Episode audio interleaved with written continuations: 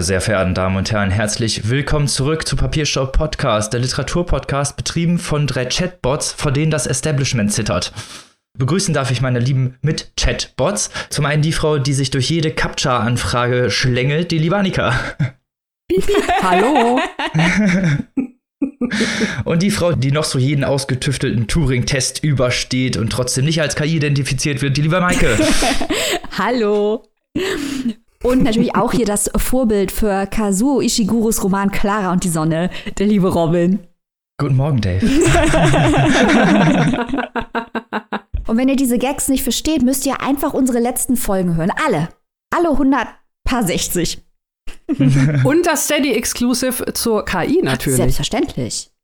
Und wo wir gerade beim Thema sind, garantiert keine Chatbots, sondern wirklich echte Menschen, die wir ganz, ganz, ganz doll lieb haben, weil sie uns unterstützen und wertschätzen. Liebe Grüße geht natürlich raus an unsere Steady-Community. Da könnt ihr auch dran teilnehmen. Schon für den Preis von einem Kaffee unterstützt ihr uns dabei, jeden Monat hier vier Stunden prall gefüllten Content rauszuhauen. Bam, bam, bam, bam, bam geht das bei uns.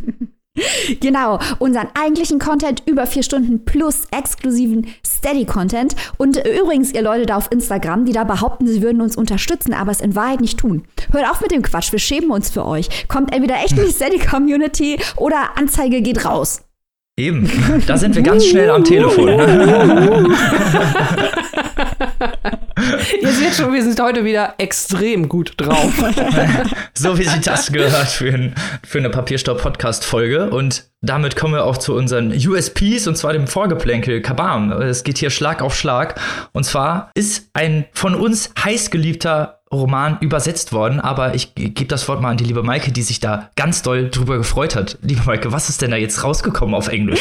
Wo du gerade USP sagst, Robert, ich möchte hier unser Profil als bescheidener Glaskugel-Podcast noch mal kurz schärfen und darauf hinweisen, wie oft wir Preisträger voraussagen. Douglas Stewart, David Diop und auch Sascha Stanicic. Wir haben vorausgesagt, dass sein Buch Herkunft den deutschen Buchpreis gewinnen wird und ratet, was passiert ist.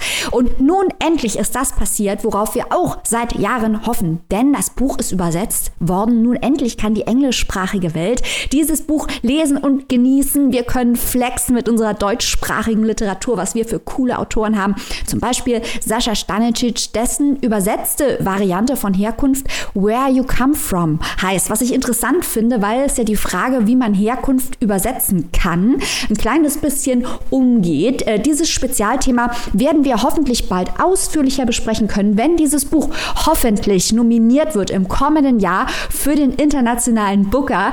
Wir tippen darauf, wir drücken die Daumen. Die englischsprachige Variante von Damien Searles wird erscheinen im Dezember diesen Jahres und dann möchten wir es nächstes Jahr in London beim Booker sehen. Wir brauchen unbedingt so eine Art Signalton für Hot Take. genau. So ein Buzzer, ein Hot Take Buzzer. Genau, das war nämlich gerade wieder der hotteste Take der ganzen Woche, den ihr hören werdet von, äh, von nicht nur von uns, sondern überhaupt. überhaupt. so ein knallender Böller wäre ganz gut.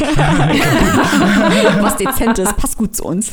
Eben. Oder wir polieren einfach laut, laut quietschend unsere Glaskugel. Unsere Goldmedaillen. wir brauchen mehr Soundeffekte. Wird vermerkt.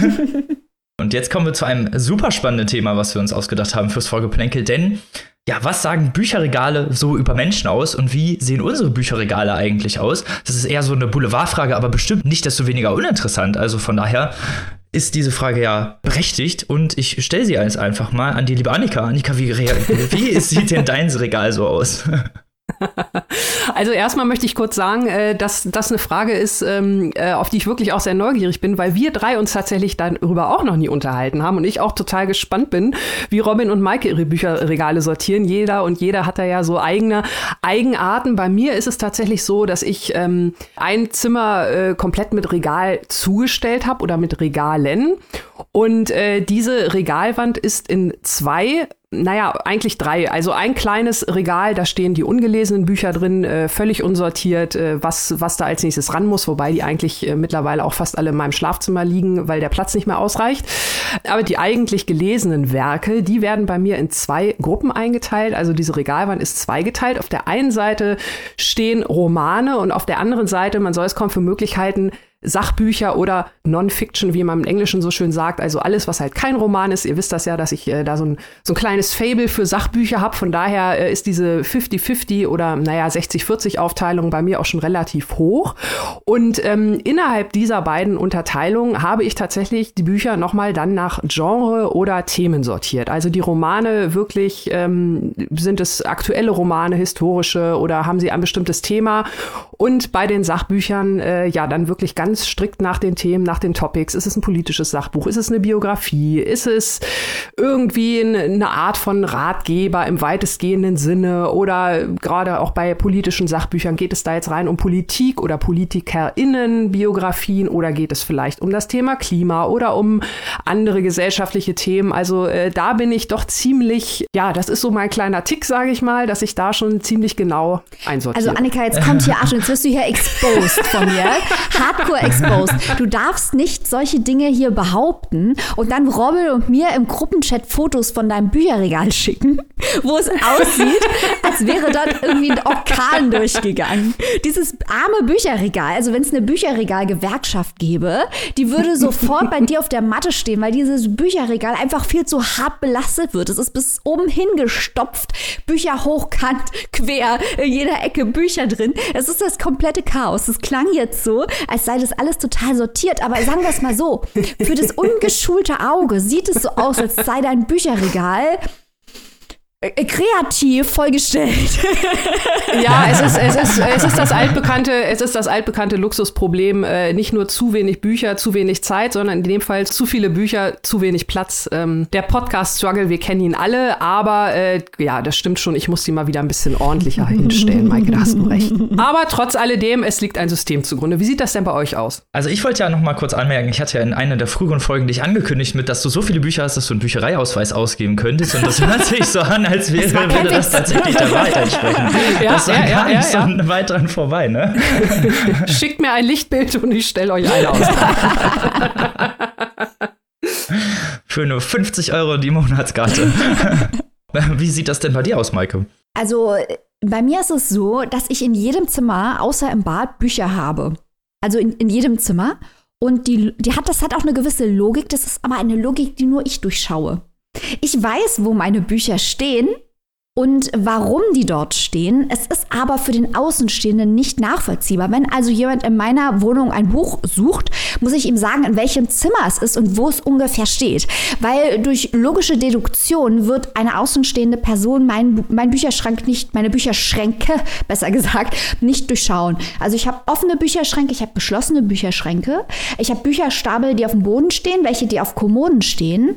Ähm, ich habe Bücher in Kleiderschränken, ich habe Bücher in Schubladen, ich habe überall Bücher und ich behaupte im Gegensatz zu Annika gar nicht, dass die Weltöffentlichkeit die Logik meiner Büchersortierung äh, durchschauen könnte. Es ist das totale Chaos, aber wenn ich was suche, ich finde es sofort. Es ist Rätsel. Die Ordnung im Chaos. Ganz sozusagen. genau. Du weißt, Robin, wer aufräumt, ist nur zu faul zum Suchen. Das ist auch mein Motto, wenn es um meine Bücher geht. Wobei ich muss ja nicht so, ich weiß ja, wo sie sind, aber das System ist schwer durchschaubar. so soll es doch sein, aber das ist doch, das ist doch eigentlich das Coole, wenn man so ein bisschen die Kreativität seiner Bücher und dann kann man die irgendwo hin tun und dann weiß man nur selber, wo die Bücher zu finden sind dann kann auch keinen einer so leicht beklauen. Ich finde es aber, find aber auch wichtig, weil wir haben uns ja auch gefragt, was sagen Bücher über Leute, wenn man die besucht? Weil du hast eben gesagt, Robin, das ist mehr so ein Boulevardthema. Da ist natürlich was dran, aber ich finde, wenn man jemanden besucht, den man noch nie besucht hat, man kommt da rein und dann sieht man erstmal, wo die Bücher sind. Also ich finde es schon mal sehr aufschlussreich, wenn alle Bücher nur in einem Raum sind. Da werde ich schon, da kratze ich mich schon am Kopf. Noch schlimmer ist natürlich, wenn da gar keine Bücher sind. Und dann guckt man natürlich, was das für Bücher sind sind und dann zieht man daraus Schlüsse. Also bei mir ist es natürlich so, ich habe wie Annika, ich habe Sachbücher, ich habe Romane, ich habe wissenschaftliche Literatur und das ist alles durcheinander. Ich glaube, das haben wir jetzt schon etabliert, diesen Fakt. Aber ich finde es dann auch interessant, bei Leuten, die man nicht kennt, die zu besuchen und dann auch Schlüsse draus zu ziehen, wo die Bücher sind, wie sie sortiert sind. Ich finde, das ist auch so ein kleines Psychogramm, so ein Bücherregal. Mhm. Robin, welche peinlichen mhm. Wahrheiten verstecken sich denn in deinen Bücherregalen? Ja, da würde wohl wahrscheinlich jeder, der versucht, mich da psychoanalytisch zu analysieren, äh, dran verzweifeln. Denn meine Bücher fliegen eigentlich fast kreuz und quer rum. Ich bin, ich würde jetzt gerne behaupten, ich bin vor kurzem umgezogen, stimmt aber nicht. Das ist schon über vier Monate her. Und seitdem, äh, ja, äh, stapel ich meine Bücher einfach irgendwo wohin, wo Platz ist. Ich weiß natürlich ungefähr, wo sie sind. Und ich habe tatsächlich auch nur einen Raum, in dem meine ganzen Bücher Robin, stehen. An der, ich bin schockiert. ja, ich weiß, ich bin schlimm. Das liegt, das liegt aber, das kann ich aber daran erklären, weil früher habe ich immer alle Bücher in einem Raum gehabt, aber ich führe einen ungesunden Lebensstil, das heißt, ich rauche und äh, dadurch verschmutzt man natürlich seine Bücher und das ist ja irgendwie was Schändliches. Also, ne, da, da muss man wirklich mit einer Glocke durch die Straßen gehen und Schande rufen, wenn man seine Bücher so behandelt. Deswegen habe ich die alle in einen Raum verfrachtet, in dem ich eben nicht meinem ungesunden Lebensstil fröne. Das ist natürlich wiederum sehr vorbildlich. Das ist ja der Hammer. Das also nicht das, nicht das Rauchen, aber das Bücher schon. Das ist ja der Hammer. Das finde ich ja super. Also ich fand es ja früher immer super, wenn ich meine Deutscharbeiten von meinem Deutschlehrer zurückgekriegt habe, weil der hat beim Korrigieren immer Pfeife geraucht. Dann haben unsere Hefte immer so nach Pfeifentabak gerochen. Aber ich finde es sehr anständig, dass du darauf achtest, Robin, dass deine Bücher keinen Lungenkrebs kriegen. Das finde ich gut. Das ist ja. auch nicht so schön und da freut man sich auch nicht, weil man natürlich auch gerne mal irgendwas neu lesen möchte oder vielleicht auch mal verleihen möchte oder sowas und dann ist sowas auch einfach nicht so schön.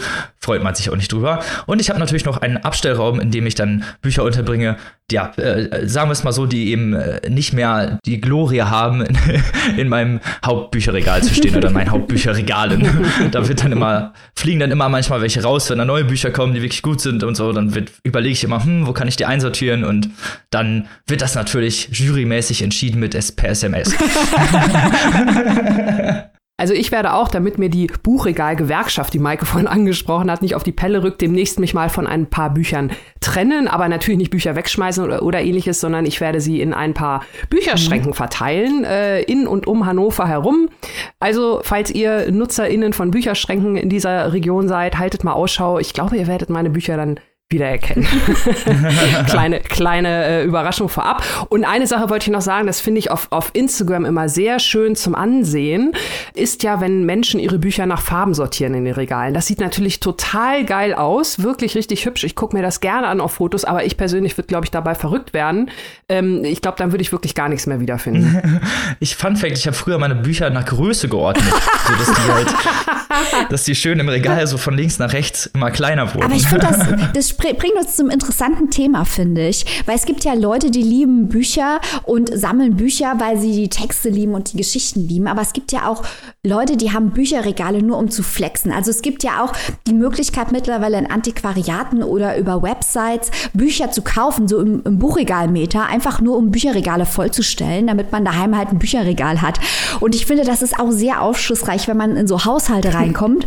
Unsere, bei unseren HörerInnen wird das nicht der Fall sein, weil sonst würden so unsere Show ja gar nicht hören. Deswegen können jetzt mit uns über diese Leute lachen, die dann irgendwie im Regal die Buddenbrooks oder so, nichts gegen die Buddenbrooks, aber halt nur so die Buddenbrooks und die Reklamhefte und so am besten noch. eingeschweißt stehen haben, zu sagen, guck mal, ich bin ein Intellektueller oder eine Intellektuelle. Und das, das finde ich immer sehr fragwürdig. Und die andere fragwürdige Kategorie an Leuten sind natürlich die, die alles voll haben mit fragwürdiger äh, Unterhaltungsliteratur, so Paulo Coelho und so. Da denke ich mir auch, hm, hm, ich weiß ja nicht. Das ist das Snob-Argument, ich weiß. Aber dass wir hier Büchersnobs sind, das ist jetzt auch nicht gerade ein Newsflash.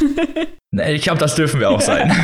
genau. Wir sind doch froh, wenn es überhaupt echte Bücher sind und nicht irgendwie vielleicht diese äh, möchte gern Büchern aus Möbelhäusern. Ja.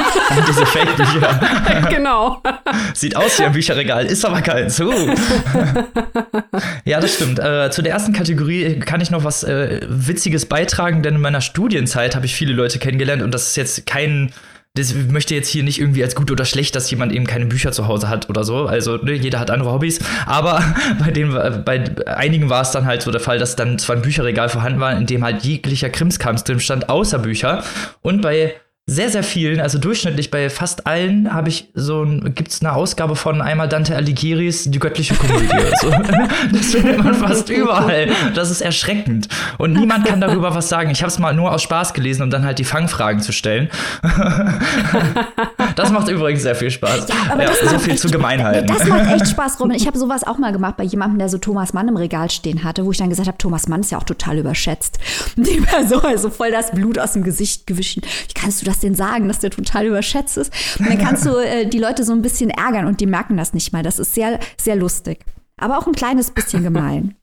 Ja, manchmal muss man aber auch ein bisschen gemein sein. wenn es um Bücher dazu. geht, verstehen wir keinen so Spaß. Das. Wir sind Eben. ganz nett, außer wenn man die falschen Bücher im Regal hat. Oh. ja, oder, oder gar keine. Wobei, selbst da muss man ja eine Ausnahme machen. Vielleicht äh, sind es dann halt Menschen, die einfach nur E-Books lesen. Das müsste man dann nochmal kontrollieren. Ja. Und E-Books Naja, sagen wir mal so, bei Bücher und Liebe gibt es keine Regeln. Sehr schön. Dann kommen wir zum ersten Buch dieser Folge und ich freue mich jetzt ganz besonders, zur lieben Annika überleiten zu können, die uns jetzt was übers Schwimmen erzählt oder auch nicht. ja, ich habe äh, heute ein Buch dabei, da können wir wieder unsere äh, Papierstau-Podcast Bingo-Karte zücken und sehr viele Felder ausfüllen. Es ist ein Debütroman von einem jungen Autor, der gesellschaftliche Themen behandelt, also wirklich alles, was wir hier haben wollen, alles, was wir vorstellen wollen. Und ähm, das Buch von Caleb Azuma Nelson heißt Freischwimmen, das ich euch heute vorstelle. Ganz frisch erschienen im Kamper Verlag. Und ähm, wir haben es hier, wenn man es wirklich mal äh, ganz, ganz doll runterbricht, also es geht um viele Themen in dem Buch, ähm, auf die ich hier auch noch eingehen werde, aber tatsächlich im Mittelpunkt steht eine ganz, ganz, ganz große Liebesgeschichte und was dieses Gefühl der großen Liebe mit einem macht oder machen kann. Wir haben es hier mit einem heterosexuellen Paar zu tun, das sich kennenlernt. Erzählt wird die ganze Geschichte von dem Mann, ein junger Mann, dessen Vorfahren aus Ghana stammen und der in London lebt. Und damit haben wir auch schon ganz viele autobiografische Parallelen zu dem jungen Autor, auf den ich kurz noch mal eingehen möchte, denn auch er seine Eltern stammen aus Ghana. Er ist in England geboren, ist also britisch-ghanaischer Abstammung äh, Caleb Izuma Nelson, hatte ich gerade schon gesagt, 1993 in London geboren.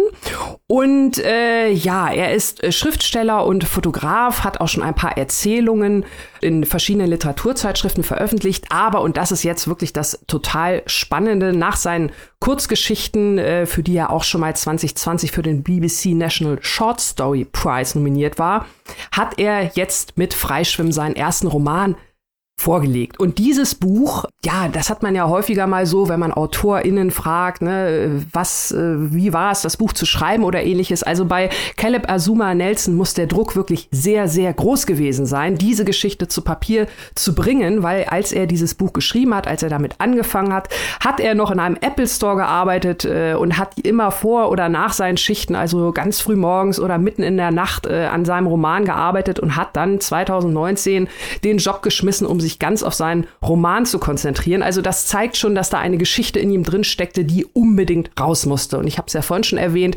allein an der Biografie des Protagonisten und seiner eigenen lassen sich da gewisse Parallelen ziehen. Und ich würde einfach mal behaupten, auch die Themen, die in dem Buch angesprochen werden, da ist sehr, sehr viel, wenn nicht alles dabei, was äh, Caleb Azuma Nelson aus eigener Anschauung erlebt oder zumindest miterlebt hat. Also dieser junge Mann, der hier im Mittelpunkt steht, wir erfahren seinen Namen nicht, ebenso wenig wie den Namen der Frau, mit, äh, ja, um die sich dann für ihn sehr schnell alles dreht. Und eine weitere Besonderheit dieses Romans ist, dass er in einer relativ seltenen Erzählstimme geschrieben ist, und zwar in der zweiten Person Singular.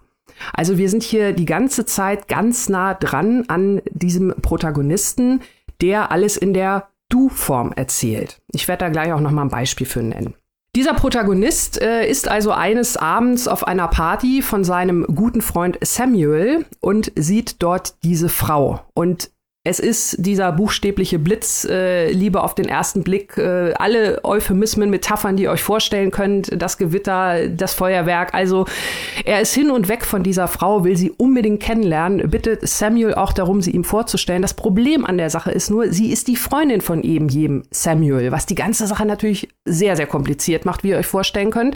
Aber keine Sorge, das ist jetzt hier kein Buch, das so ein ausgelutschtes Liebesdreieck lang und breit platt tritt.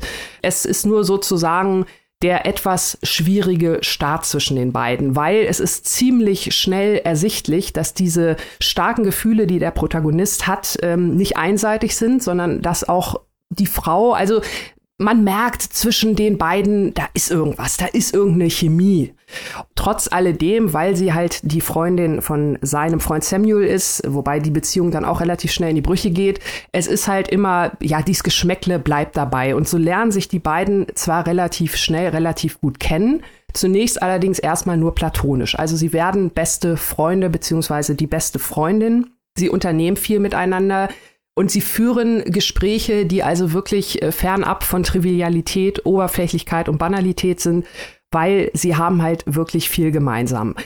Sie sind beide jung und schwarz und leben in einer Welt, in der sie sich nicht richtig dazugehörig fühlen, in der sie sich nicht richtig gesehen fühlen. Also diese, diese ganze äh, Geschichte von angesehen werden versus gesehen werden ist also ein, eine große Thematik, die die beiden eint, wie natürlich ihre gesamte Herkunft und ihre die äh, Liebe zur schwarzen Kultur, möchte ich mal so sagen. Also dieses Buch zelebriert die schwarze Kultur in all ihren Formen, natürlich vor allem über die Musik, über die aktuellen Dinge, London, da wissen wir natürlich sofort Bescheid, Grime, Hip-Hop und so weiter. Es geht auch viel um schwarze SchriftstellerInnen, um schwarze Philosophie, schwarzes Leben allgemein. Also es ist ein sehr, sehr tiefer, aber sehr, sehr spannender, vielleicht auch gerade, sage ich mal, für mich als, als weiße Frau sehr, sehr spannend, so einen intensiven Einblick dazu bekommen. Es gibt auch, es werden sehr, sehr viele Namen genannt von KünstlerInnen. Man kann das auch alles nachhören, man kann sich die Musik reinziehen, man hat quasi direkt den Soundtrack zum Buch.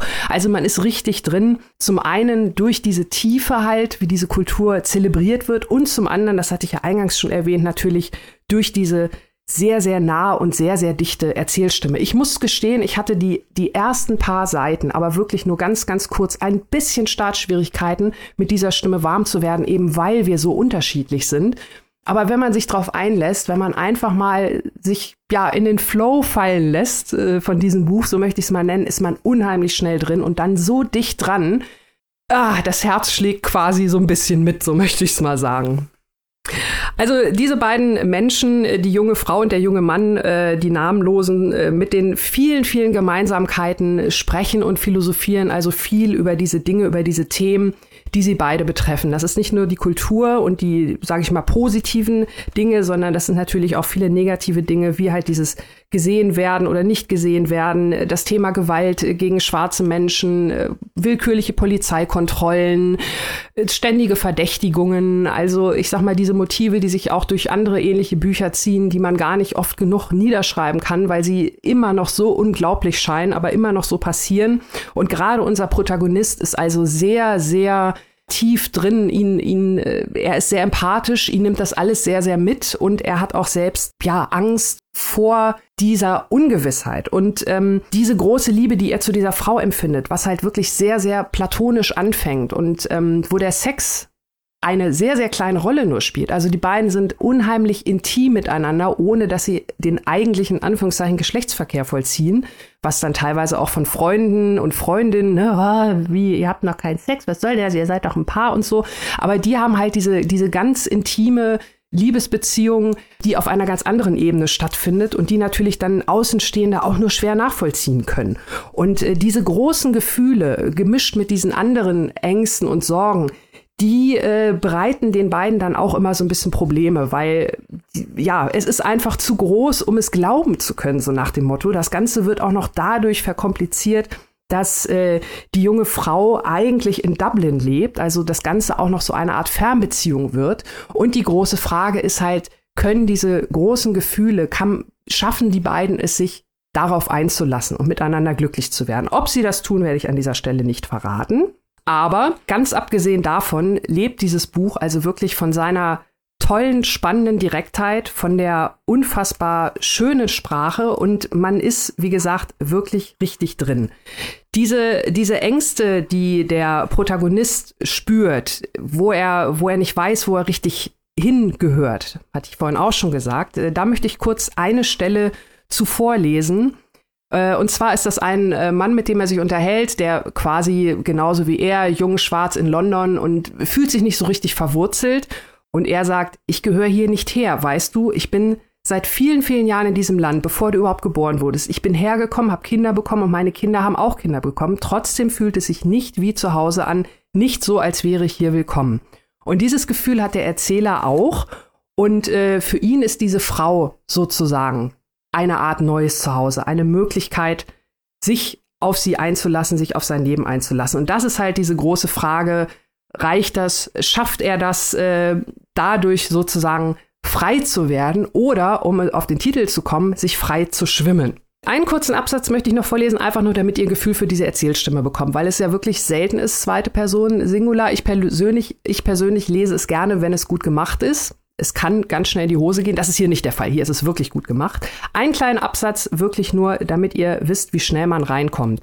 Als das Licht unter den Jalousien durchkriecht, musst du gehen. Du wachst auf, das Fieber ist weg, stattdessen ist da ein großes Durcheinander. Gedanken schießen dir durch den Kopf, trockener Mund, verschwommener Blick. Deine leichte Bewegung weckt sie diesmal nicht, aber als du nach dem Türgriff fasst, protestiert sie leise. Also man ist direkt drin im Geschehen, man, man kriegt diese Gefühle, sie überwallen einen sozusagen. Und man kann sich nur vorstellen, wie es für den Protagonisten ist, der in dieser Situation direkt drinsteckt. Also wir als Lesende schauen da ja nur drauf.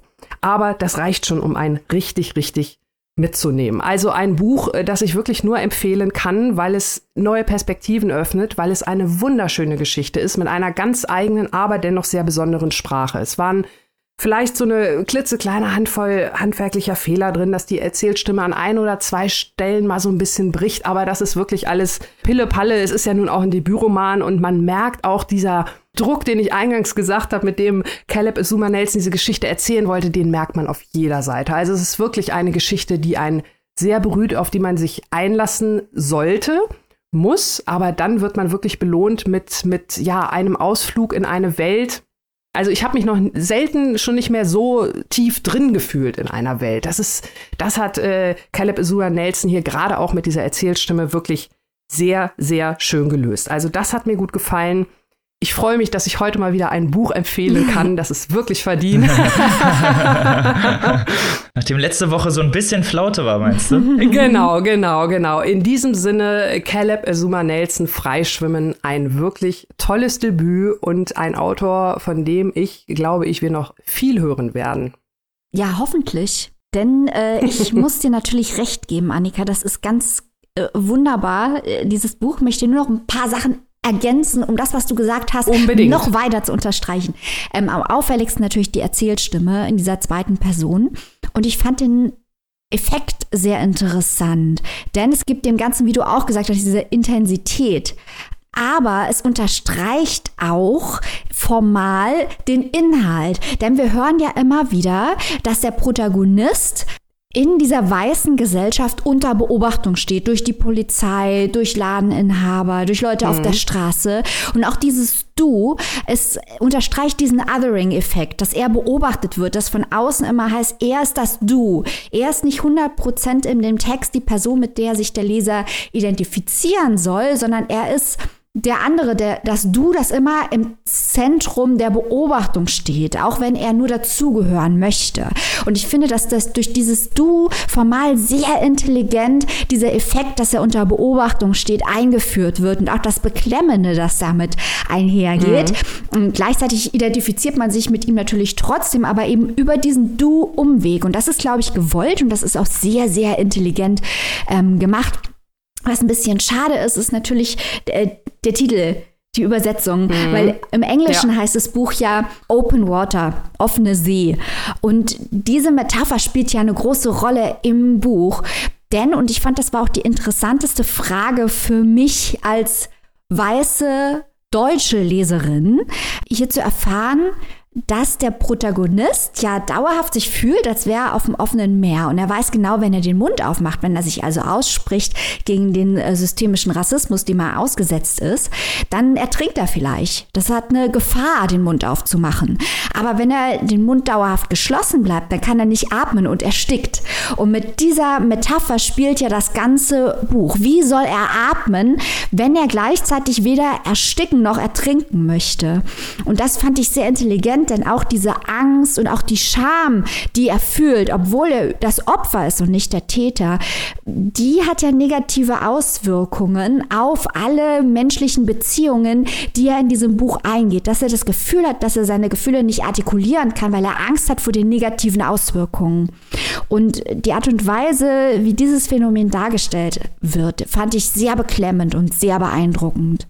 Ja, also ich kann dir da wirklich nur zustimmen, Maike, absolut. Das ist auch das, was mich so ein bisschen gestört hat, nicht an dem Buch inhaltlich, sondern ja, an der Übersetzung, die ansonsten wirklich sehr mhm. gelungen ist. Das Buch sieht auch wirklich schön aus, aber ich habe auch ein bisschen Probleme mit dem Titel gehabt. Genau wie du aus, ausgeführt hast, das offene Wasser, diese, diese Angst, diese Unsicherheit und frei schwimmen, das ist ja eigentlich das Ziel. Mhm. Also da hat die Person, das ist ja das, was die Person erreichen will. Sie will ja frei schwimmen, sie will sich frei schwimmen, wie auch immer man es interpretieren will. Aber äh, da ist wirklich gedanklich auch für mich ein sehr, sehr großer Bruch zwischen dem Originaltitel und äh, dem deutschen Titel. Das finde ich ein bisschen schade. Ich habe jetzt spontan äh, keine bessere Idee. Offenes Wasser klingt auch ein bisschen komisch. Vielleicht äh, offene mhm. See oder so, ich weiß es nicht. Hier müsste man noch mal überlegen. Aber von der Idee her sehe ich das genauso wie du. Dieses offene Wasser spielt eine große, große, große Rolle. Diese Angst, diese Unsicherheit, diese Ungewissheit, alles zusammen. Und Freischwimmen ist viel zu positiv ja. besetzt dafür. Da ist ja dieser, dieser Prozess eigentlich schon abgeschlossen. Wenn er, wenn er frei schwimmt, wenn er frei schwimmen kann, dann hat er es ja geschafft, dann hat er alle Ängste überwunden. Und äh, das ist ja nun überhaupt nicht das, äh, worum es in dem Buch geht. Stimmt. Was ich aber auch sehr geliebt habe, das hast du eben auch schon angesprochen, ist die Art und Weise, wie Kunst hier eingesetzt wird. Also, dass er sich mhm. immer wieder auf andere Kunst bezieht. Also von äh, Sadie Smith über James Baldwin, aber auch Kendrick Lamar, der auch häufig mit Verweisen auf Bücher arbeitet. Und äh, Dizzy Rascal und äh, auch die Arbeit als Fotograf, dass er als Fotograf äh, versucht zu dokumentieren und Geschichten zu erzählen mit Bildern und mit Wörtern, äh, wie Kunst mhm. als als Trost und als Quelle der Identität und als Spiegel funktionieren kann. Also da werden so all die Funktionen von Kunst durchdekliniert und das hat mir als Leserin natürlich wahnsinnig gut gefallen. Ja, das stimmt. Also auch gerade gut, dass du das nochmal angesprochen hast mit der Fotografie, auch eine Parallele zum Autor, der auch ähm, fotografiert. Und das öffnet natürlich auch nochmal einen ganz anderen Winkel auf diese Frage Ansehen äh, im Gegensatz zu gesehen werden. Weil als Fotograf durch die Linse, er hat nochmal einen ganz anderen Blick und er beschreibt auch anders, wie er die Leute durch seine Kamera sieht, als wenn er sie quasi so sieht. Also auch da nochmal eine unfassbar spannende Facette zu diesem ganzen Thema. Und das Schöne ist ja dadurch, dass es diese Sachen so autobiografisch biografisch angehaucht wird, kann man ja wieder nur sagen, also er gibt da unheimlich viel auch von sich preis. Also ohne, dass ich es jetzt sagen kann, dass es ihm genauso passiert, aber man merkt diesem Roman an, nicht nur durch die Erzählstimme und die Geschichte, wie intim er ist, sondern dass vom Autor halt auch unheimlich viel drin ist und das hat mich auch nochmal extra berührt. Ja. Klingt nach einem, einem richtig, richtig tollen Debütroman. Auch gerade, also nicht nur wegen der, der sprachlichen Herangehensweise, die ja wirklich auch sehr ungewöhnlich ist in diesem Fall, und äh, sondern eben auch wegen der vielen, vielen gesellschaftlichen Themen, die ja hier einen Eingang finden. Ähm, wie ist das denn mit der örtlichen, den örtlichen Vorkommnissen? Ist ja Southeast London oder ne, also gerade so diese Gegend oder wie, wie, wie spielt das in dem Roman Rolle? Also ähm, das, das wird schon thematisiert natürlich. Es geht auch da, auch in ähnlichen Romanen äh, hatten wir das ja auch schon mal, zum Beispiel natürlich von Candice Carty Williams, äh, Queenie hatte ich hier ja auch schon vorgestellt, die auch mit Caleb Zuma Nelson auch so in einer Clique äh, drin ist. Also er dankt ihr auch, sie hat ein Testimonial für das Buch gegeben und so, das passt auch ganz gut. Da war das ja auch räumlich sehr verortet und so ähnlich macht es Caleb Zuma Nelson halt auch. Wobei es hier vielleicht gar nicht unbedingt so um ganze Viertel geht, sondern eher so um die kleineren Safe Spaces, also zum Beispiel bei seinem Friseur, wo er sagt, äh, da fühlt er sich sicher, da fühlt er sich gesehen, da weiß er, dass er eine Frage stellen kann, ohne blöd angeguckt zu werden. Da sind es eher noch so die, die kleineren Räume, die Orte, ja, wo er unter seinesgleichen, Anführungszeichen, so komisch sich das auch anhört, aber deswegen halt sicher fühlt und auch da das Gefühl hat, dass er nur da so sein kann, wie er eigentlich ist oder wie er eigentlich sein will. Klingt nach einem richtig, richtig tollen Roman. Wo und für wie viel kann man sich das denn erwerben, lieber Annika? Freischwimmen von Caleb Azuma Nelson ist erschienen im Kamper Verlag in einer wirklich sehr hübschen mhm. Ausgabe. Ja, auf jeden Fall was für Menschen, die ihre Bücher nach äh, in ihre Regale nach Farben sortieren. Nein, also Ästhetik wirklich, spielt immer eine Rolle. Genau.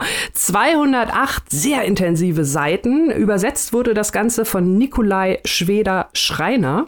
Und das Hardcover kostet 20 Euro und das E-Book erhaltet ihr für 15,99. Das hört sich doch wie immer sehr fair an und freut mich doch, dass du dieses Mal etwas begeisterter warst als ja. letzte Woche. Man, man, freut sich immer mehr, wenn man positiv über Bücher reden kann, als wenn man was ein Schlechtes sagen muss. Da freuen wir uns nie.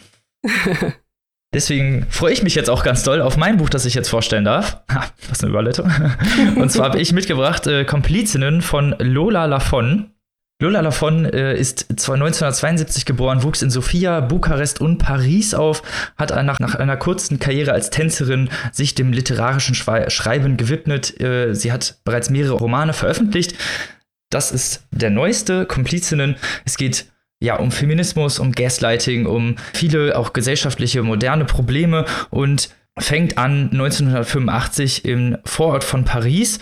Die Protagonistin Cleo ist 13 Jahre alt, Tänzerin und das ist so das, was sie werden möchte. Also das ist so äh, schon so ein Kindheitstraum. Sie sieht immer die Tänzerin im Fernsehen und sie wünscht sich eigentlich nichts anderes als äh, ja erfolgreiche Tänzerin zu werden und ihre Klassenkameradin finden sie so ein bisschen langweilig. Sie ist so die Außenseiterin da in der Klasse und wird von niemandem auch so wirklich beachtet, weil eben, ja, sie eigentlich nur sich für dieses eine Thema eben Tanzen interessiert.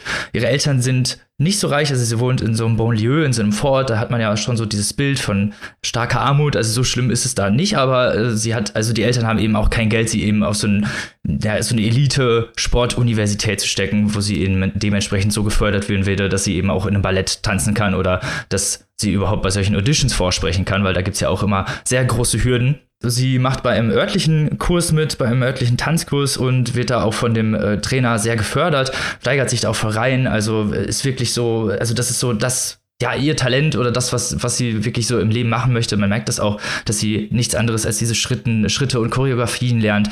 Und ihre Eltern sind sehr stolz auf sie. Irgendwann wird sie angesprochen von einer gewissen Catherine, Sie arbeitet für eine Foundation, für eine Stiftung namens Galaté, die jungen Mädchen äh, ja die Talente fördern, gerade aus so sozialen schwierigen Haushalten oder äh, sozial schwierigen Familien, die eben äh, kein Geld haben, ihre Kinder, die Talente ihrer Kinder so weit zu fördern, wie es eben angebracht wäre. Und stellt sich eben vor als Vertreterin dieser Foundation, die als, ja, so als Agentin eigentlich sucht, Kinder sucht, Talente sucht, um diese eben zu fördern in dieser Foundation. Sie gibt Cleo Geschenke, nicht nur Geschenke, sondern eben vor allem auch Aufmerksamkeit und Geld, geht mit ihr in Paris shoppen, geht mit ihr in schicken Restaurants shoppen, gibt ihr so ein bisschen diesen Ausblick auf einen schöneren, höheren Lebensstil und wirkt auch sehr aufgeschlossen und hat immer ein Ohr für ihre Probleme und immer einen guten Rat parat, um Cleo weiterzuhelfen und wird auch so ein bisschen ihre Freundin, also und auch so ein bisschen be äh, ihr Bezugspunkt, auch ein ehrlicherer Bezugspunkt als vielleicht zu ihren Eltern, weil sie ja nicht so die ja, Erzieherin ist oder eine Erziehungsperson, sondern halt eben jemand, der für was Positives steht, eben eher als Freundin sozusagen. Diese Foundation besteht aus mehreren Juroren und eben nur ein paar bekommen dieses Stipendium und irgendwann ähm, muss Cleo zu einem Lunch, da darf Catherine dann auch nicht dabei sein und soll die Juroren treffen. Es sind noch andere Mädchen vorhanden, aber die tauschen sich untereinander auch nicht aus und es herrscht so ein bisschen so ein Konkurrenzdruck. Und man merkt bei diesem Essen auch sehr schnell, auch gerade so durch die Schilderung dieser Geschichte, dass es eigentlich diese ganze Foundation eigentlich nur aufgebaut ist, um junge Mädchen irgendwelchen alten perversen Säcken zuzuführen, die die dann sexuell belästigen.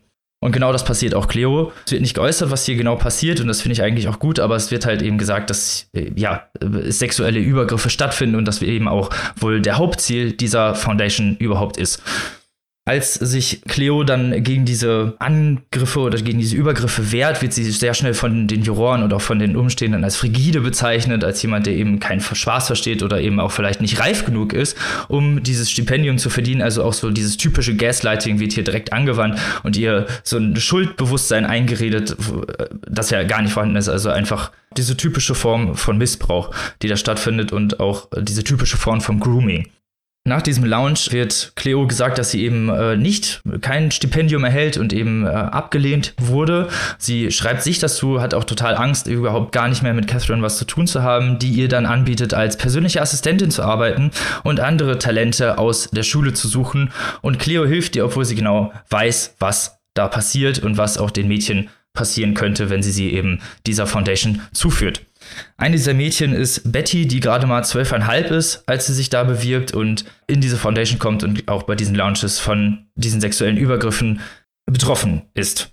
Die Geschichte ist äh, in mehrere Kapitel aufgeteilt und ähm, das erste Kapitel beleuchtet eben diese Geschichte mit dieser Foundation, wie das alles passiert ist, wen Cleo eben in dieser Foundation auch zugeführt hat und was das für Gefühle in der jungen Cleo als 13-Jährige ausgelöst hat, die ja eben hier als ja, Werkzeug missbraucht wurde von dieser Foundation, um ja, eben junge Mädchen äh, dieser perversen Organisation zuzuführen und äh, eben diesen alten Männern die sexuellen Übergriffe erst zu ermöglichen.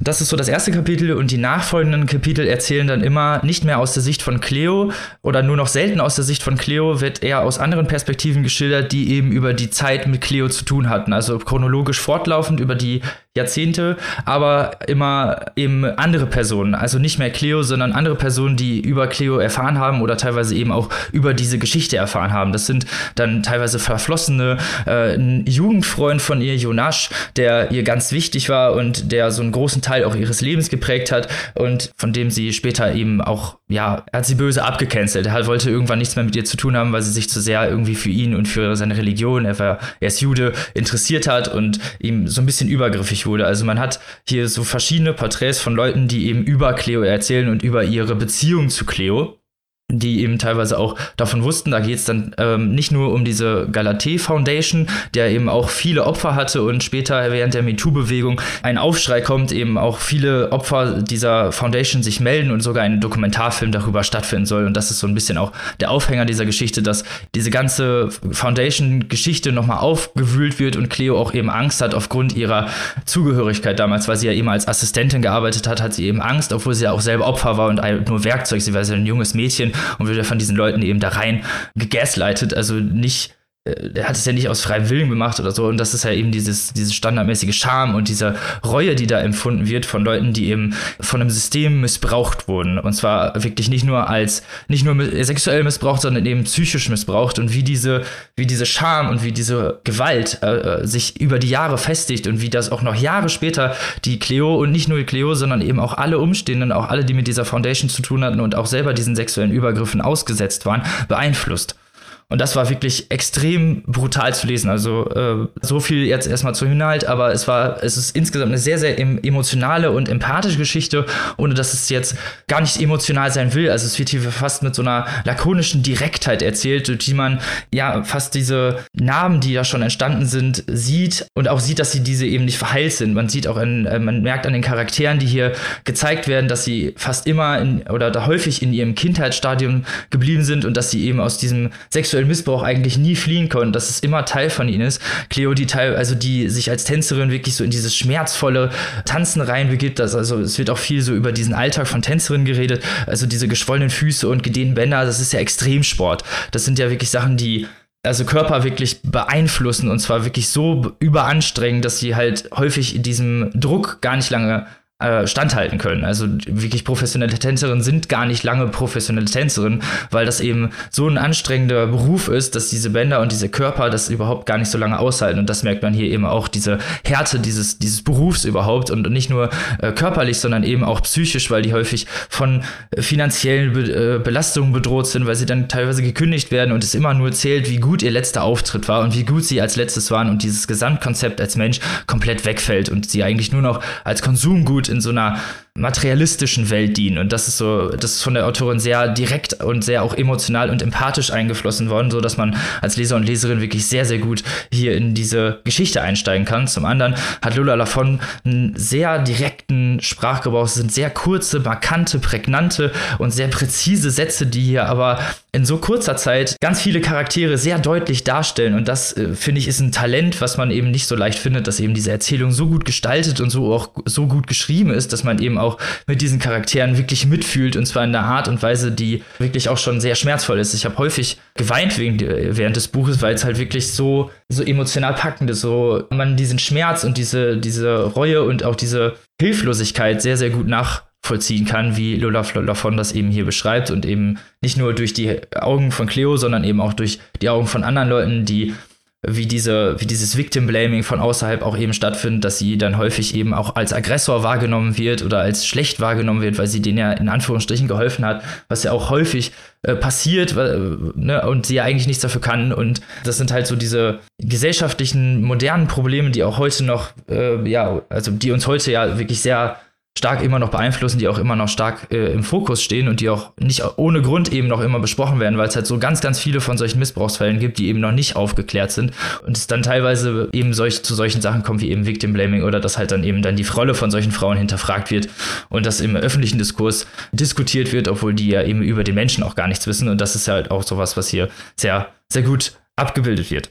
Letzter Punkt, auf den ich vielleicht noch eingehen möchte, ist der Titel und was hier das mit dem Thema zu tun hat. Es geht hier eben auch häufig um Komplizenschaft. Es gibt auch eben viele, die in dem Buch ähm, eine Stimme finden, die in diesen Theatern oder auch teilweise für die Foundation gearbeitet haben und äh, deren Rolle und deren Schuld vor allem eben auch, wie, wie die sich als Täter sehen oder wie die sich als Komplizen eben auch von einem korrupten System sehen, das teilweise eben Leute einfach stark unterdrückt und viele auch einfach Angst haben, sich dagegen aufzubegehren. Du hast es jetzt bei deinem Buch vorhin gesagt, Annika, wenn eine Stimme laut wird, dann mhm. hat man immer eben auch das Problem, dass man vielleicht, dass, dass auch die Gefahr besteht, dass man vielleicht abgecancelt wird oder dass man selber eben ertrinkt um bei der Metapher zu bleiben. Und das ist ja, das ist hier eben auch ein großes zentrales Thema, dass viele Angst haben, eben einfach äh, die Wahrheit zu sagen oder sich dem zu stellen, weil sie eben Angst haben, öffentlich zerrissen zu werden.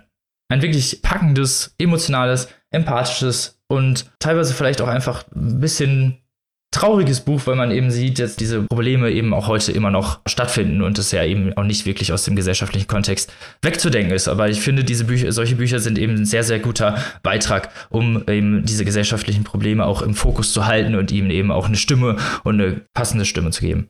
Robin, du warst ja jetzt sehr nett zur guten Cleo, aber der Unterschied zwischen Cleo und äh, dem Erzähler in Annikas Buch, dem äh, Namenlosen, ist ja, dass der namenlose Erzähler in Annikas Buch überhaupt gar nichts gemacht hat, um zum Opfer von Gewalt und Beschuldigungen und ähm, ja, all, allen möglichen Arten von, von Einschränkungen zu werden. Das ist ja systemischer Rassismus. Cleo ist Opfer des Systems, aber sie ist doch auch Täterin. Sie hilft ja dem System, andere Leute zu finden. So habe ich habe das Buch nicht gelesen, aber so äh, habe ich deine Erzählung verstanden. Äh, sie hilft ja an dem System, andere Leute zu finden, die das System dann verschlingen kann. Fühlt sie ihre Schuld nicht teilweise auch zurecht? Ja, das kann man natürlich auf jeden Fall, also das kann man natürlich so, so sehen, aber sie war halt ja eben auch ein junges Mädchen, diese also sie hat das jetzt nicht ewig gemacht, also das waren so in, in der Jugendalter eben, in denen sie eben diese Assistentin gemimt hat und das auch nicht äh, lange gemacht hat, aber es war halt, es ist halt eben was, was, also man kann jetzt natürlich sagen, sie hat das freiwillig mhm. gemacht, mhm. aber sie ist ja auch nur ein junges Mädchen, das eben einfach naja, berühmt werden wollte oder eben aus ihren Verhältnismäßigkeiten ausbrechen wollte. Und das wird halt eben genutzt von diesem, von dieser Foundation, von diesem System, um die eben äh, eine kurze Leine zu halten, um sie eben dazu zu bringen, das zu machen, was sie wollen und eben dann zu sagen, wenn sie eben nicht spurt, ja, dann ne, können wir dich leider nicht mehr gebrauchen oder dann wirst du eben halt zurück in deine Verhältnisse geworfen. Und genau eben da fängt halt dann die Frage an, wo wo hört die Opferrolle auf, wo fängt die Täterrolle an? Und das sind ja eben genau diese Grauzonen, die so, die so wichtig sind, eben zu besprechen, weil ein 13-jähriges Mädchen finde ich schwierig zu verurteilen, zu sagen, dass wenn die eben in diese Bereiche reingekommen ist ähm, und ihr gesagt wurde, dass wenn sie nicht mitmacht, eben gar nichts mehr mit dieser Foundation oder auch gar keine Chance mehr hat, eben auf dieses Stipendium, zu sagen, dass sie eben äh, also gewusste Täterin ist. Also sie rennt aber auch wirklich immer mit, also diese Schuldfrage spielt natürlich noch eine Rolle und sie, die Selbstkasteiung, die sie sich selbst dabei antut, auch eine natürlich auch eine große Rolle. Nicht nur, nicht nur im Tanzen, sondern eben auch psychisch und beziehungstechnisch. Also sie teilweise einfach Beziehungen abcancelt oder sagt, dass sie eben sowieso nicht genug ist und eben immer für diese Rolle, die sie zwischenzeitlich für diese Foundation innehatte, büßt. Ja, weil ich meine, Systeme, die auf Ausbeutung äh, hinauslaufen, die fußen ja immer auf den Leuten, die da mitmachen, zu ihrem eigenen Vorteil. Und das ist ja, also ich meine, den Schuh muss sich Cleo ja anziehen. Ja, Definitiv. Ich möchte hier auch nicht, also ich will hier jetzt auch nicht so ein brennendes Schwert äh, für, für ihre Täterschaft äh, ergreifen, sondern es geht halt dann um dieses Komplizenschaft, indem man teilweise auch vielleicht nichts sagt indem man teilweise einfach auch Sachen mitmacht. Es geht ja nicht nur um sie, es geht ja auch um Leute, die eben auch davon wussten, dass es diese Foundation gibt, Kellnerinnen, die da bei diesem Essen waren, äh, die Catherine selbst, also auch viele Leute, die eben außerhalb, also in, nicht in der direkten Täterschaft des sexuellen Missbrauchs standen, aber trotzdem eben in der Täterschaft dieser Komplizenhaftigkeit. Mhm. Ne? Also das ist ja auch immer noch ein Tatbestand. Und da hast du natürlich vollkommen recht. Also ich finde, find, äh, das ist auch gerade, genauso wie Marcus gesagt hat, ich finde, das ist gerade das Spannende an dem Buch, dass hier eine äh, Protagonistin im äh, Mittelpunkt steht, die ja sozusagen diesen Übergang vom Opfer zur Täterin mhm. macht, wobei man wirklich nicht genau weiß, wann oder na, man kann es natürlich schon sagen, okay, jetzt bist du die Assistentin, äh, jetzt äh, gehst du in diese Komplizenschaft noch weiter über, wirst selbst auch aktiv, aber ich könnte mir vorstellen, dass sie ja gewissermaßen trotzdem auch noch irgendwie Opfer bleibt und auch da wieder nicht um irgendwas schön zu reden oder so, aber das zeigt ja auch, wie weitreichend diese diese Effekte von äh, Grooming, Grooming und Gaslighting sein können. Und ich finde es gerade spannend. Wir haben ja oft äh, Täter oder Täterinnen äh, von solchen Geschichten. Und hier erfährt man mal so ein bisschen was von der Backstory. Wie kam es überhaupt dazu? Wie kommt überhaupt eine junge Frau, die gerade, genau das ist ja der Knackpunkt, das Gleiche schon durchgemacht hat, die dieses Schicksal eigentlich kennen müsste. Wie kommt die dazu, andere Mädchen da auch reinzuquatschen? Und das finde ich, das ist natürlich ein unheimlich spannender ähm, Effekt und auch eine, eine mutige und interessante Wahl, äh, das mal so darzustellen. Mhm. Was ich gerne noch wissen würde, und da würde ich jetzt mal einfach für die Hörerinnen hier von uns äh, fragen, fällt denn das Buch irgendwie ein abschließendes Urteil oder sollen wir ein abschließendes Urteil fällen oder soll diese, dieses, ja, zarte Gefüge von, von Täter, Opfer, Umkehr, wie auch immer, bleibt das bis zum Schluss erhalten? Oder kannst du da überhaupt nichts zu sagen, weil es äh, zu, zu viel spoilern würde? Nö, also ich finde, das spoilert nicht zu so viel. Es hat äh, keinen wirklichen Abschlusspunkt, wo man jetzt sagen würde, okay, das ist jetzt so das Crescendo oder so, ne, der Abschluss, ja. äh, der, der Abschlusssatz, der jetzt das Ganze irgendwie nochmal zusammenfasst oder dem so ein so den letzten Schlusspunkt gibt, womit man das ganze Thema irgendwie jetzt zusammengefasst hätte oder ne, abgeschlossen hätte. So ist es nicht. Also es ist wirklich, es wird hier aufgemacht und es wird die Frage eben aufgestellt, wer hier Täter und wer hier Opfer ist und wie das eben diese Leute auch noch Jahrzehnte später beeinflusst und wie schwierig eben diese Aufarbeitung solcher Vorfälle eben einfach auch ist. Nicht nur für, also nicht nur für die Leute, die diese Sachen aufklären wollen, die eben häufig gar nicht die Opfer sind, sondern eben auch diese Opfersuche, die Opfer, die Suche nach den Opfern, die Bereiterklärung, überhaupt sich diese Geschichte, die Geschichte nochmal rauszuholen. Ich habe hier ein sehr guten, gutes Zitat, was ich vielleicht nochmal vorlesen möchte. Diese Geschichte ist ein Splitter, um den herum mit den Jahren neue Haut gewachsen ist. Ein kleiner Hügel, rosa Leben, straff und elastisch. Ein Fremdkörper, der keiner mehr ist. Er gehört zu dir, fast verankert in einem Strang Muskelfasern, kaum abgenutzt vom Laufe der Zeit. Oh, unangenehm. ja.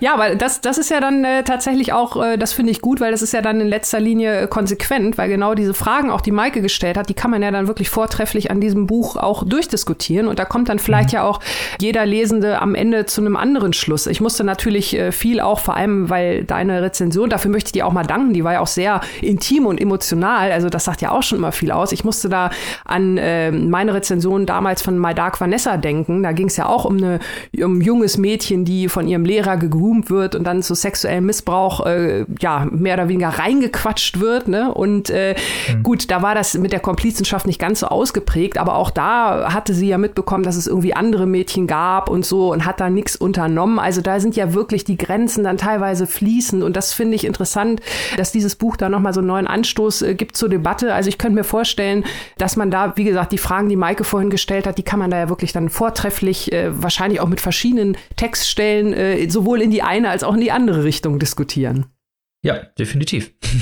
ein wirklich, also ein wirklich interessanter Roman und ein wirklich, also ein wirklich guter Beitrag eben auch zu dieser Debatte, finde ich. Ich hätte noch eine Frage zu dieser Sache. Ja. Und zwar ist ja äh, Lola Lafont französische Autorin, das ist ja auch aus dem Französischen übersetzt. Und in Frankreich werden wir ja seit einigen Jahren mit dem großen Trend beglückt, dass da viel über die Klassengesellschaft geschrieben wird. Du hast es ja eben auch häufiger angedeutet, dass ähm, Cleo ihrer Familie, ihrer Klasse entfliehen will. Also da kennen wir jetzt Bücher von, keine Ahnung, äh, Didier Eribor, Retour à Reims oder Edouard Louis, Offini avec Eddie Belgueul. Unsere geliebte Subutex-Trilogie hängt auch mit Klassenfragen zusammen. Inwiefern gehört denn dieses Buch in diese Reihe französischer Bücher, die sich mit der Klassengesellschaft beschäftigen?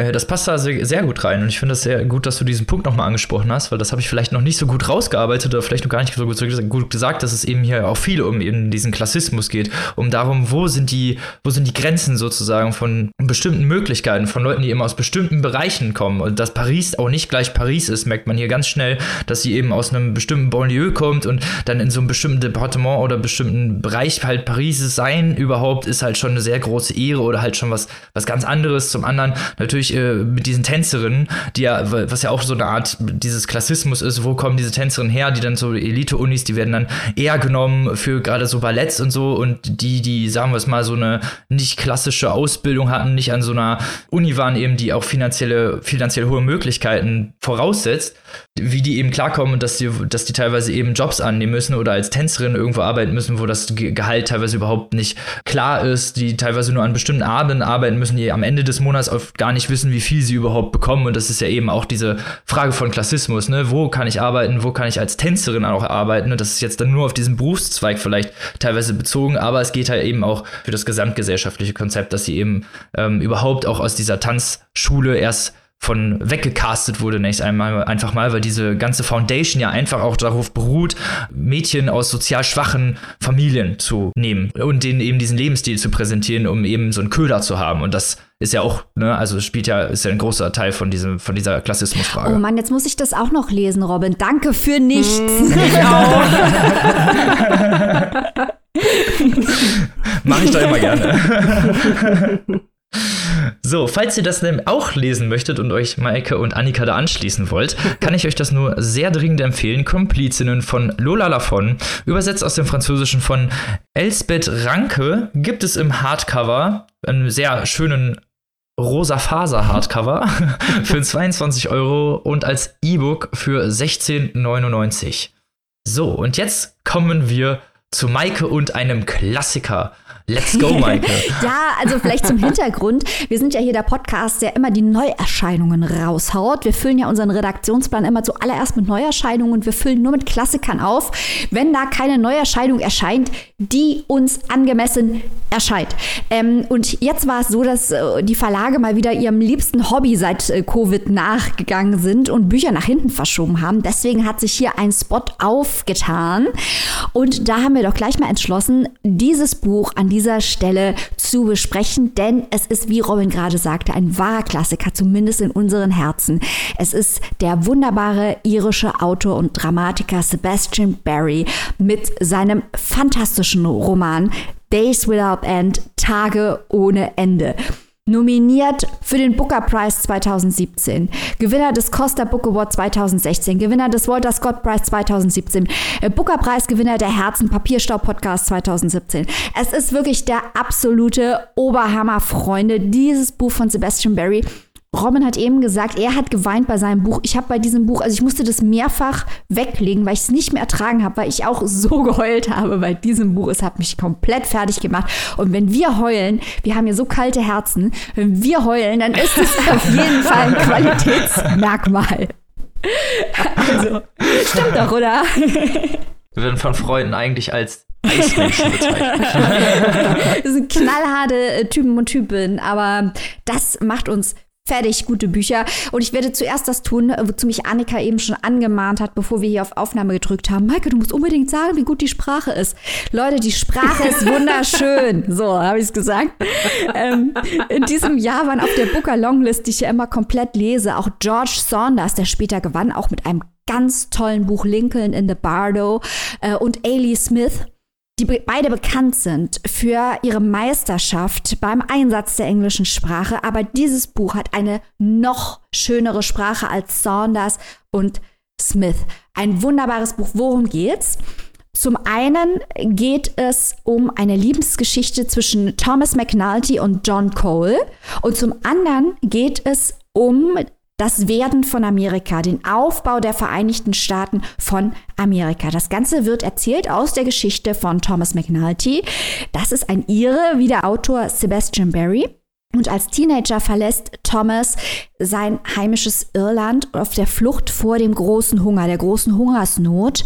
Die ganze Familie von Thomas ist an Hunger gestorben und er, wie auch viele andere Iren und Irinnen zu dieser Zeit, äh, sind nach Amerika gegangen, um dort eine Zukunft zu finden. Und direkt nachdem er dort ankommt, trifft er ganz zufällig und verliebt sich in John Cole. Eine große, glückliche Liebesgeschichte, die getrübt wird durch die geschichtlichen Umstände. Zuerst kämpfen die beiden in den American Frontier Wars. Das wird im Buch übersetzt als Indianerkriege. Wir sind hier ja mal ein bisschen vorsichtig mit dem Ausdruck Indianer, der bekanntermaßen nicht korrekt ist. Aber ihr wisst, äh, was wir meinen.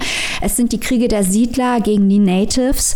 Und Thomas und John kämpfen auf der Seite der Siedler, nehmen aber später ein äh, junges Mädchen, ein junges Native-Mädchen als ihre Tochter an und versuchen, ein Familienleben aufzubauen. Als dann der Bürgerkrieg ausbricht, werden die beiden wieder Soldaten und kämpfen für den Norden. Das ist so ein kleines bisschen der grobe Überbau, worum es hier geht. Ähm, neben den geschichtlichen Darstellungen natürlich aber interessant, die emotionale Verbindung der Figuren. Diese emotionale Verbindung der Figuren öffnet auch auf eine wirklich erschreckende Art und Weise die Augen der Leserinnen dafür, was es bedeutet hat, in diesen beiden Kriegen zu kämpfen. Man sieht hier auch, welche erzählerische Komplexität, ähnlich wie bei Robins Buch, wo nicht ganz klar zu sagen ist, wer jetzt der Böse ist und wer der Gute ist, auch hier diese Grenzen von Opfern und Tätern verwischt werden, um komplexe moralische Fragen aufzuwerfen. Und diese beiden Protagonisten, die natürlich als schwules Paar in einer sehr schwierigen Situation sind, um es mal vorsichtig zu sagen, wie die beiden zusammenhalten. Das ist fantastisch gezeichnet. Gleichzeitig wird auch die Attraktivität der Gewalt gezeigt, aber auch die Auswirkung der Gewalt gezeigt auf eine wirklich brutale Art und Weise. Wenn man nun über Gewalt und die Indianerkriege spricht, denken wir natürlich sofort an den großen Autor des äh, Southern Gothic, den Autor, der schon lange einen Literaturnobelpreis verdient hätte, Cormac McCarthy, und sein Meisterwerk, sein wichtigstes Buch, Blood Meridian, die Abendröte im Westen heißt die deutsche Übersetzung, über die Indianerkriege. Und auch dieses Buch, wie gesagt, über die Indianerkriege, aber Blood Meridian zeigt ja wirklich nur die Gewalt, zeigt, dass Amerika auf Gewalt gebaut wurde und geht wirklich sehr hart mit diesem Land ins Gericht und hat absolut verstörende Szenen. Auch dieses Buch hat verstörende Szenen, aber setzt dem Buch entgegen oder setzt dieser Erzählung entgegen, dass dort, wo es die Möglichkeit zum Hass gibt, es auch die Möglichkeit zur Liebe gibt. Und die wird dargestellt durch dieses schwule Paar. Eine wirklich interessante Anlage für einen Roman, denn diese Liebesgeschichte ist wunderschön, auch wie sie mit äh, Winona, ihrer Adoptivtochter, umgehen, wie sie versuchen, sie zu schützen vor Armut und vor diesen historischen Verwerfungen. Thomas ist ein ganz besonders tapferer und angesehener Soldat, der aber gerne Kleider, also Frauenkleider trägt und sogar in zwei verschiedenen Kontexten öffentlich als Frau in Erscheinung tritt. Daheim sieht er sich als die Ehefrau von John und als die Mutter von Winona. Diese komplexen Genderrollen, die werden hier mit großer Selbstverständlichkeit dargestellt und es hat mir wirklich sehr gut gefallen, mit welcher Selbstverständlichkeit das eingefügt wird in diese Erzählung, weil nie auf eine offensive Art und Weise gesagt wird, er trägt gern Kleider, aber er ist auch ein mutiger Soldat. Guckt euch das mal an, das ist möglich, sondern Barry erzählt das mit einer ganz großen Selbstverständlichkeit, dass das zu diesem Charakter gehört. Und das fand ich auf fantastische Art und Weise umgesetzt, denn bei diesem schwulen Paar gibt es null Klischees und immer wieder ganz komplexe Muster von Aktion und Reaktion. Dreidimensionale Charaktere, fantastisch gebaut. Ein Metapher, eine Metapher zieht sich durch dieses Buch, die sehr wichtig wird, denn Thomas behauptet immer wieder, dass du dann ein Mensch bist, wenn du Liebe fühlen kannst. Wenn du sie nicht fühlst, bist du ein Geist. Und diese Hauptcharaktere wechseln immer wieder, je nach Situation, vom Menschen zum Geist. Also da heißt es dann zum Beispiel, gives an idea of the victory meeting John Cole, first time I felt like a human person again. Er verlässt also Irland, trifft John Cole hat das Gefühl, er ist tot und durch die Liebe hat er das Gefühl, er ist wieder ein Mensch. Später nimmt er an einem Massaker gegen Native American Frauen und Kinder teil und da heißt es der, dann, there didn't seem to be anything alive, including ourselves. We were dislocated, we were not there, now we were ghosts. Und das ist wirklich toll eingearbeitet, diese Idee des Geisterhaften in der Gewalt.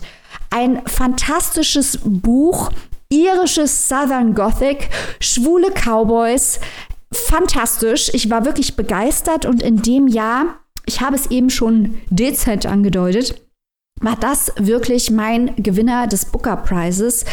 Tage ohne Ende von Sebastian Barry. Hört sich alles super, super spannend an. Und ähm, ich muss sagen, wenn man das Buch nicht kennt und nur so ein bisschen so diesen kleinen Blurb liest, äh, worum es da geht, dann äh, gibt es entweder zwei Möglichkeiten. Entweder das geht irgendwie total in die Hose oder es wird ein absoluter Riesenerfolg. Ich bin sehr froh, dass es äh, die B-Variante ist. Aber wenn man das erstmal so liest, äh, zwei Jungs im Wilden Westen arbeiten als Tanzmädchen, verlieben sich dann einander und adoptieren in Indianermädchen, wie es da äh, heißt, hatten wir ja gerade schon, dann denkt man sich, wo bin ich, wo bin ich denn jetzt hier gelandet? Dann liest man aber dieses Buch und Maike, da jetzt kommt auch meine Frage. Du hast es ja schon eingangs erwähnt, dieses Buch hat eine ganz besondere Sprache. Die Art, wie Thomas erzählt, kannst du das noch mal so ein bisschen ausführen? Man merkt in dem ganzen Buch, dass Thomas ein einfacher Mann ist, und ich meine das jetzt überhaupt nicht werten, dass er dumm wäre oder so, er ist überhaupt nicht dumm, er ist das Gegenteil von dumm. Aber er ist eben dieser einfache irische Junge, der ohne große Schulbildung auf einem Schiff einen Ozean überquert und dann, um halt mit diesen breiten Begriffen mal zu arbeiten, ein Opfer der Geschichte wird. Er fällt natürlich falsche Entscheidungen, er kämpft für die falschen Dinge, aber eigentlich ist er ein Spielball auch der Geschichte. Und er versucht, viele Dinge nicht intellektuell zu erfassen oder historisch zu erfassen oder erklärt dann, in der Zeitung steht das und das und ich finde, auch unter dem politischen Gesichtspunkt des Republikanismus müsste man oder so, sondern er, so, eigentlich möchte er nur mit John Cole glücklich sein. Das ist alles, was er möchte. Er möchte überleben und mit John Cole glücklich sein und alles, was ihm zustößt an Gewalt, sieht er als eine Notwendigkeit, um sein Überleben, das Überleben von John Cole und später das Überleben von Winona zu sichern. Und John Cole und Winona setzt er immer wieder vor sich selbst. Sie sind ihm wichtiger als sein eigenes Leben, weil er ohne sie sowieso tot, also ein Geist wäre. Und diese Sprache reflektiert die Persönlichkeit von Thomas, dass er nicht gebildet ist, aber dass er auf eine emotionale Art und Weise sehr intelligent ist, dass er sehr loyal ist, dass er sehr liebevoll ist und dass er immer wieder in moralisch zweifelhafte Situationen gerät, deren moralische Zweifelhaftigkeit er auch durchaus durchschaut. Er fühlt auch viel Schuld. Er versucht Dinge wieder gut zu machen. Und das ist einfach so ein zutiefst menschlicher Charakter. Hm. Man fühlt die ganze Zeit mit ihm mit. Und also ich habe es auf, auf Englisch gelesen, weil ich halt immer die Bookerlisten lese, deswegen auch die Zitate auf Englisch.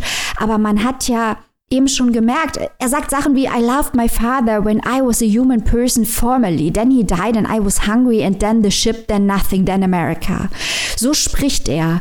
Es hat auch einen oralen Charakter. Man hat auch das Gefühl, dass er sich nicht hingesetzt hat und diese Geschichte aufgeschrieben hat, sondern dass mhm. er diese Geschichte jemandem erzählt, mhm. mündlich erzählt, was auch interessant ist, weil natürlich die mündliche Erzähltradition in den Vereinigten Staaten für die Natives steht, für Winona steht, für die Kultur steht, die er durch Winona Winona über Winona liebt und unterstützt, aber gegen die er im Krieg offiziell kämpft.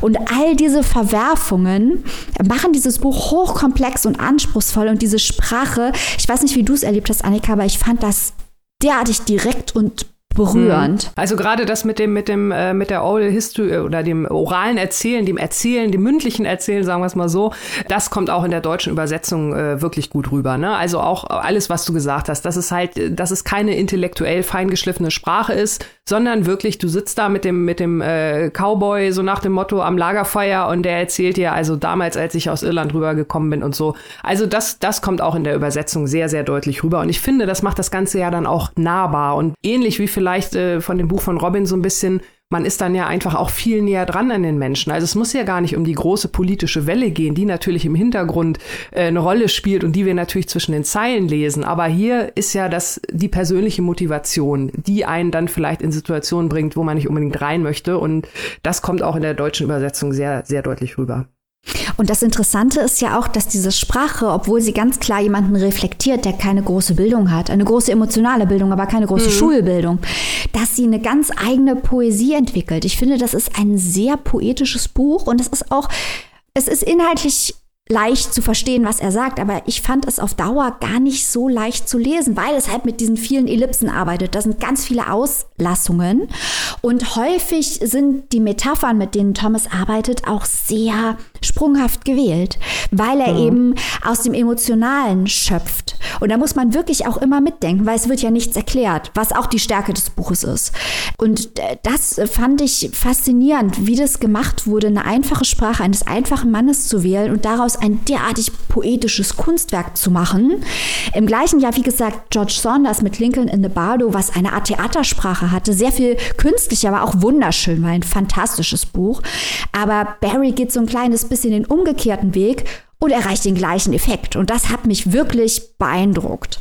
Mich hat deine Erzählung auch sehr beeindruckt. Also hat sich nach einem richtig, richtig tollen Buch angehört und äh, gerade so wie die Geschichte nicht nur erzählt ist, sondern auch diese ganzen Gegensätze, die da herrschen, so diese harte Gesellschaft, dieser Siedler auch der Zeit, das war ja auch wirklich eine, einfach eine harte Zeit, die man sich so das gar nicht vorstellen kann. Also diese Art von Überleben, ne, dass man wirklich gucken musste, wo kriegt man das nächste Essen her. Und, äh, und diesem Gegensatz Liebe, der Suche nach Liebe und der, ja, dem Aufgang in dieser Liebe, in dieser eigentlich ja auch verbotenen Liebe zu der Zeit, weil ich glaube, ist so, oder? Ähm, ja, aber das ist interessant, dass du das ansprichst, Robin, weil das habe ich auch gedacht.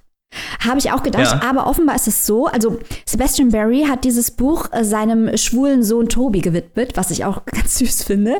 Und er hat es aber recherchiert und er hat herausgefunden, dass zu diesen Zeiten dieser Kriege hatten ja teilweise die Soldaten oder auch die Männer monatelang keine Frauen gesehen an der Front. Die Frauen durften ja damals nicht an die Front.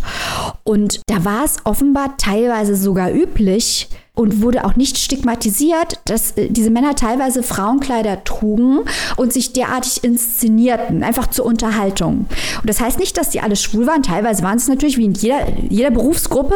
Aber offenbar war das ein Phänomen, das es damals wirklich gab. Das habe ich auch nicht gewusst, habe ich von Sebastian Barry gelernt. Das ist interessant. Also ich fand diese Gegensätze halt super interessant zwischen Liebe und Gewalt, die da ja herrschen und auch eben, dass er dieses Kind, dieses indianische Kind adoptiert und gleichzeitig ja an so einem Massaker teilnimmt gegen Frauen und Kinder, also ja eigentlich wieder äh, gegensätzlich handelt und diese gegensätzliche Handlungsart spielt, spielt hier eine sehr große Rolle. Ja, auf jeden Fall. Und ich weiß nicht natürlich, ob Sebastian Barry das geschrieben hat mit Cormac McCarthy im Hinterkopf, aber ich musste wirklich die ganze Zeit an Cormac McCarthy denken, der ganz hart mit der Inhumanität operiert gerade zur Zeit der Indianerkriege. Und das ist sicher auch eine realistische Abbildung. Also gerade ähm, Blood Meridian, viele Dinge, die da beschrieben werden, sind ja historisch belegt.